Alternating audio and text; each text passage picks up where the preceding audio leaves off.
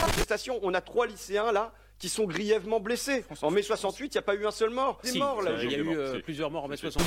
sur euh, la rafle du Veldiv. Moi, je considère que la France était à Londres, qu'il s'agissait du régime de Vichy, C'est qui faux était sur le plan historique. responsable Les théoriciens du nazisme se sont appuyés sur la théorie du grand remplacement qui avait été élaborée au 19e siècle Mon Dieu. contre les Noirs au 19e siècle.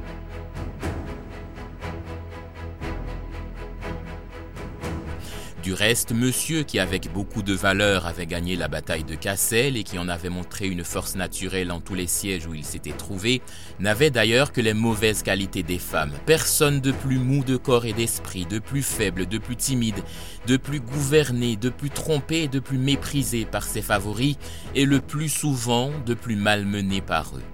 Avec tant de défauts, destitué de toute vertu, un goût abominable que les fortunes qu'il fit à ceux qu'il avait pris en fantaisie avaient rendu public. Avec le plus grand scandale, mémoire du duc de Saint-Simon. Au crible de l'histoire, Maxime Basile. «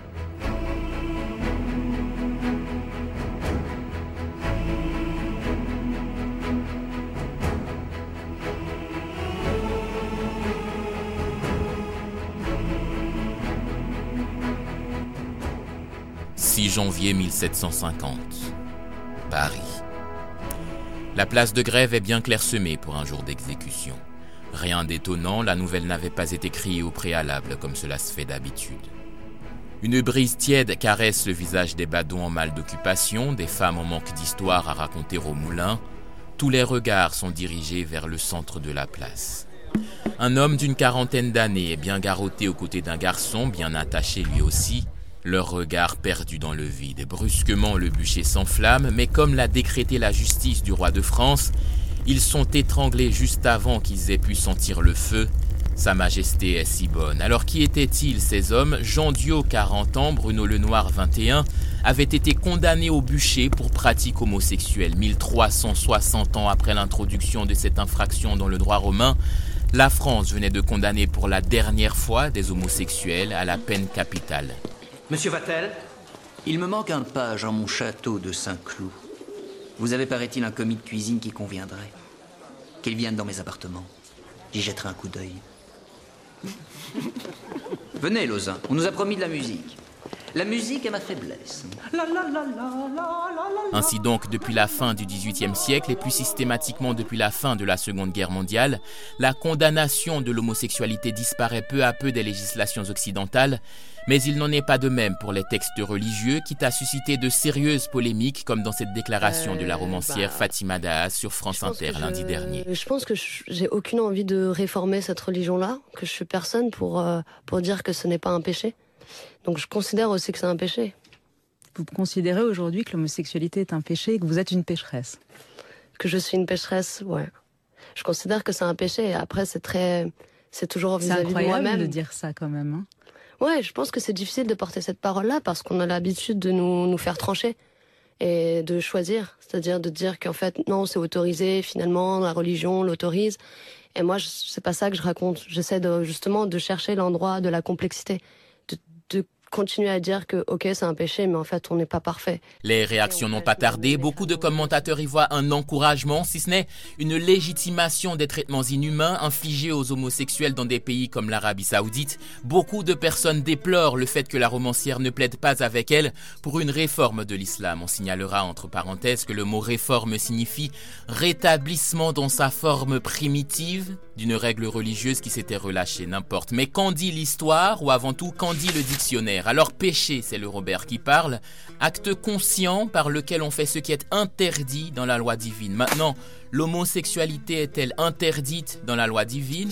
Chacun connaît l'histoire de Sodome et Gomorre, relatée dans le livre de la Genèse, l'histoire de deux villes que Dieu a rayées de la carte en raison notamment du penchant homosexuel de leurs habitants. Jude, dans le Nouveau Testament, y fera allusion dans son épître en parlant de vice contre nature et le livre de Lévitique, on revient à l'Ancien Testament, classe les relations entre hommes aussi bien que les relations entre une femme et un animal dans la liste des abominations. C'est sur cette base que l'homosexualité a été fermement condamnée condamnée par le concile d'Ancire en 314, une loi de l'empereur Théodose en 390 et une loi de l'empereur Justinien en 538 qui qualifient cette pratique de conduite vile et criminelle. J'habite seul avec maman dans un très vieil appartement rue Sarrazate. J'ai pour me tenir compagnie une tortue de Canaries et une chatte pour laisser maman reposer. Très souvent, je fais le marché et la cuisine. Je range, je lave, j'essuie. À l'occasion, je pique aussi. Pour ce qui est de l'islam, le récit de Sodome et Gomorre présenté dans le Coran est quasiment identique à celui de la Genèse, bien que les noms de ces villes ne soient jamais mentionnés, et l'homosexualité y est qualifiée de turpitude d'un peuple outrancier et criminel, ce qu'on lit dans les 7e, 26e et 29e sourates, pour ne citer que cela. C'est aussi sur cette base que l'homosexualité est présentée comme un crime dans les pays où est appliquée la loi islamique, sauf que dans l'exemple de Sodome et Gomorre, Dieu n'a pas demandé aux hommes de punir les pécheurs, mais s'est gardé pour lui le droit de le Le soleil se levait sur la terre lorsque Lot entra dans Tsoar. Alors l'Éternel fit pleuvoir du ciel sur Sodome et sur Gomorre, du soufre et du feu, de par l'Éternel. Il détruisit ces villes, toute la plaine et tous les habitants des villes et les plantes de la terre. L'homosexualité sera punie par le bûcher au Moyen Âge et de part et d'autre de la Méditerranée, même si cela n'a jamais empêché les plus grands dignitaires des cours tant musulmanes que catholiques de la pratiquer, parfois ouvertement. Qu'est-ce que c'est? C'est du vin de noix. Que voulez-vous? C'est monsieur qui m'envoie pour une mission un peu délicate. Monsieur veut faire de vous son ami. Il admire. Il vous admire, vous, à proprement parler, toute votre personne. Il attend donc de vous que vous soyez tout à lui. Ai-je bien entendu? Quoi donc? Monsieur vous envoie me demander d'ajouter mon nom à la longue liste des palefreniers et des princes que monsieur a honorés de la façon la plus intime Vous avez très bien entendu. Mais la montée des revendications LGBT ont conduit certains croyants à chercher dans leurs textes la légitimité de leur orientation sexuelle, comme ici chez l'imam Ludovic Mohamed Zahed, fondateur des homosexuels musulmans de France. Je ne pose plus du tout la question. Je sais que dans le Coran, il n'y a pas une seule phrase qui cite l'homosexualité en tant que telle. Quand on parle de Sodome et Gomorre dans les trois monothéismes, il s'agit de refus d'hospitalité, de viol rituel, de patriarcat, de droit de cuissage. Euh, ces gens-là violés, des jeunes hommes, des jeunes femmes, des voyageurs. Qu'est-ce que ça a à voir avec l'homosexualité? À moins d'avoir des préjugés négatifs envers les homosexuels, les bisexuels, les trans, et de penser que nous sommes tous euh, des gens pervers, mauvais, et qu'ensuite on va chercher dans les textes quelque chose qui pourrait confirmer notre point de vue négatif, il n'y a rien dans les textes qui condamne l'homosexualité à ma connaissance. Dans cette même veine, en 1994, le militant et historien américain John Boswell publie une œuvre qui fait l'effet d'une bombe. Ce qu'elle dit, que l'Église catholique a déjà célébré des unions homosexuelles, notamment les personnes de Serge et Bacchus. Cette pseudo-découverte est aujourd'hui encore utilisée pour soutenir que l'homosexualité est en accord avec le christianisme, et ce même si dès la parution du livre, des historiens comme Claudine Leduc ont démontré son caractère fantaisiste et dénoncé la vision plus militante que scientifique qui porte l'auteur à voir une relation homosexuelle dans chaque grande amitié masculine de l'Antiquité, comme chez Polyeucte Néarque. Rompez ses premiers coups, laissez pleurer Pauline. Dieu ne veut point d'un cœur où le monde domine, qui regarde en arrière et douteux en son choix lorsque sa voix l'appelle. Écoute une autre voix. Allons, cher Polyeucte, allons aux yeux des hommes, bravez l'idolâtrie et montrez qui nous sommes. À cet heureux transport que le ciel vous envoie, je reconnais Néarque. Et j'en pleure de joie. Ne perdons plus de temps. Le sacrifice est prêt. Allons-y, du vrai Dieu soutenir l'intérêt. Allons fouler aux pieds ce foudre ridicule dont Armin bois pourrit ce peuple trop crédule. Allons en éclairer l'aveuglement fatal. Allons briser ces dieux de pierre et de métal. Abandonnons nos jours à cette ardeur céleste. Faisons triompher Dieu.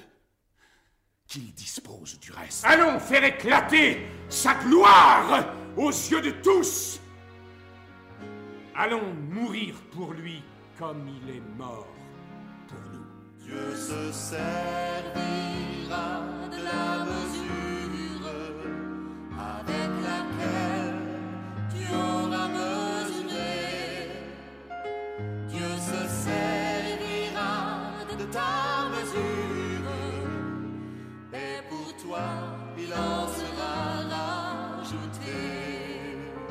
Aujourd'hui, l'homosexualité est encore pénalisée dans 71 États et territoires et dans 10 d'entre eux, elle est passible de la peine capitale. Si l'évolution des temps fait parfois croire à une évolution des textes, une simple lecture suffit pour constater que l'homosexualité est condamnée aussi bien dans la Torah que dans la Bible et dans le Coran. Dans la mesure où l'on appelle péché tout écart par rapport à ces textes, cette pratique constitue bien un péché, mais ce qui est tout aussi bien un péché dans certaines religions comme le christianisme, c'est l'intolérance et la haine, le fait d'oublier que Dieu seul détient le droit de juger et punir les pécheurs, une attitude tout aussi bien condamnée dans les évangiles où alors qu'on attendait son feu vert pour commencer à lapider une femme accusée d'adultère, Jésus a prononcé cette phrase Que celui qui n'a jamais péché lui jette la première pierre.